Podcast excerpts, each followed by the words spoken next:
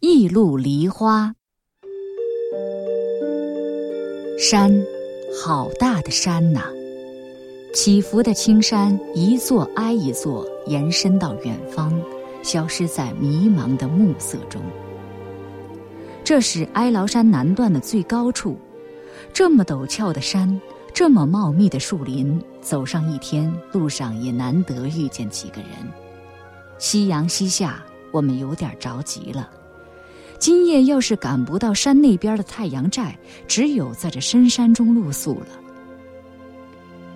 同行老于是在边境地区生活过多年的人，正走着，他突然指着前面叫了起来：“看，梨花！白色梨花开满枝头，多么美丽的一片梨树林呐！”老于说：“这里有梨树，前边就会有人家。”一弯新月升起了，我们借助淡淡的月光，在忽明忽暗的梨树林里走着。山间的夜风吹得人脸上凉凉的，梨花的白色花瓣轻轻飘落在我们身上。快看，有人家了！一座草顶竹篾泥墙的小屋出现在梨树林边，屋里漆黑，没有灯，也没有人声。这是什么人的房子呢？老于打着电筒走过去，发现门是从外扣着的，白木门板上用黑炭写着两个字：“请进。”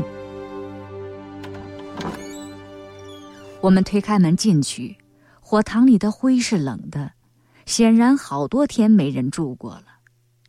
一张简陋的大竹床铺着厚厚的稻草。已在墙边的大竹筒里装满了水，我尝了一口，水清凉可口。我们走累了，决定在这里过夜。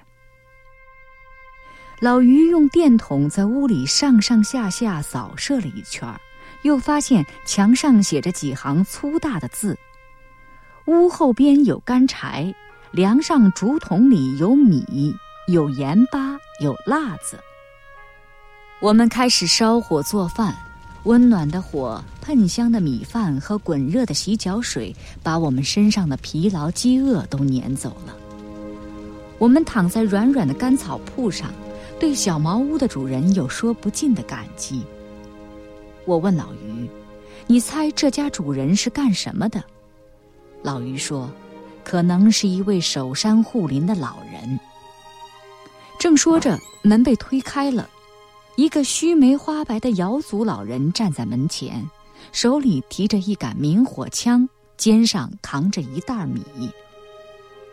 主人回来了，我和老于同时抓住老人的手，抢着说感谢的话。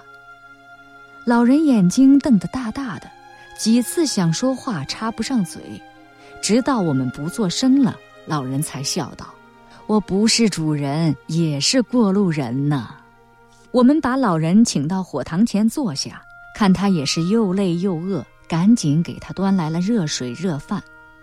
老人笑了笑，多谢多谢，说了半天还得多谢你们。看来他是个很有穿山走林经验的人。吃完饭，他燃起一袋旱烟，笑着说：“我是给主人家送粮食来的。”主人家是谁？不晓得。粮食交给谁呢？挂在屋梁上。老人家，你真会开玩笑。他悠闲地吐着烟说：“我不是开玩笑。”停了一会儿，又接着说：“我是红河边上过山岩的姚家，平常爱打猎。上个月，我追赶一群麂子，在老林里东转西转，迷失了方向，不知怎么插到这个山头上来了。”那时候，人走累了，干粮也吃完了，想找个寨子歇歇，偏偏这一带没有人家。我正失望的时候，突然看到了这片梨花林和这小屋，屋里有柴、有米、有水，就是没有主人。吃了用了人家的东西，不说清楚还行，我只好撕了片头巾上的红布，插了根羽毛在门上，告诉主人。有个姚家人来打扰了，过几天再来道谢。说到这里，他用手指了指门背后，你们看，那东西还在呢。一根白羽毛钉在红布上，红白相衬，很好看。老人家说到这里，停了一会儿，又接着说下去：“我到处打听小茅屋的主人是哪个，好不容易才从一个赶马人那里知道个大概。原来对门山头上有个名叫梨花的哈尼小姑娘。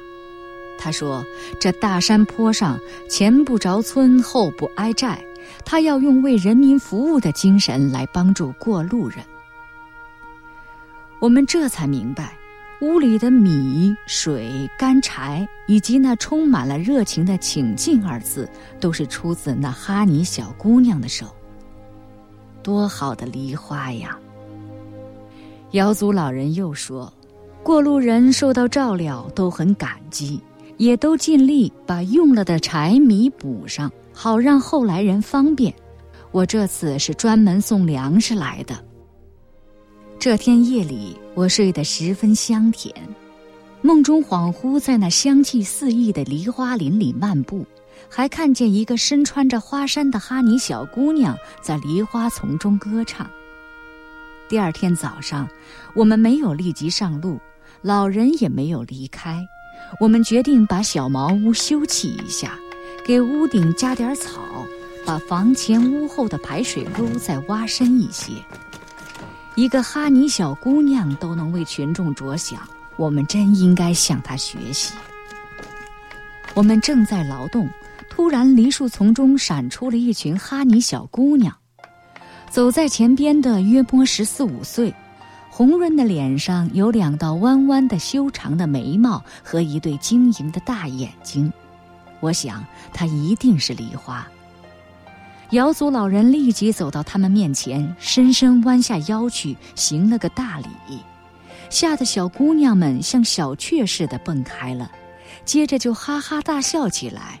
老爷爷，你给我们行这样大的礼，不怕折损我们吗？老人严肃地说：“我感谢你们盖了这间小草房。”围头的那个小姑娘赶紧摇手。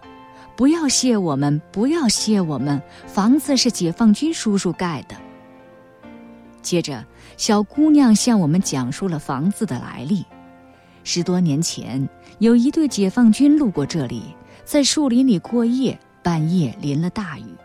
他们想，这里要有一间给过路人避风雨的小屋就好了。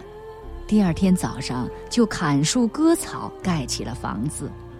他姐姐恰好过这边山上来拾菌子，好奇地问解放军叔叔：“你们要在这里常住？”解放军说：“不，我们是为了方便过路人，是雷锋同志教我们这样做的。”他姐姐很受感动，从那以后常常趁砍柴、拾菌子、找草药的机会来照料这小茅屋。原来他还不是梨花，我问。梨花呢？前几年出嫁到山那边了。不用说，姐姐出嫁后是小姑娘接过任务，常来照管着小茅屋。我望着这群充满朝气的哈尼小姑娘和那洁白的梨花，不由得想起了一句诗：“一路梨花处处开。”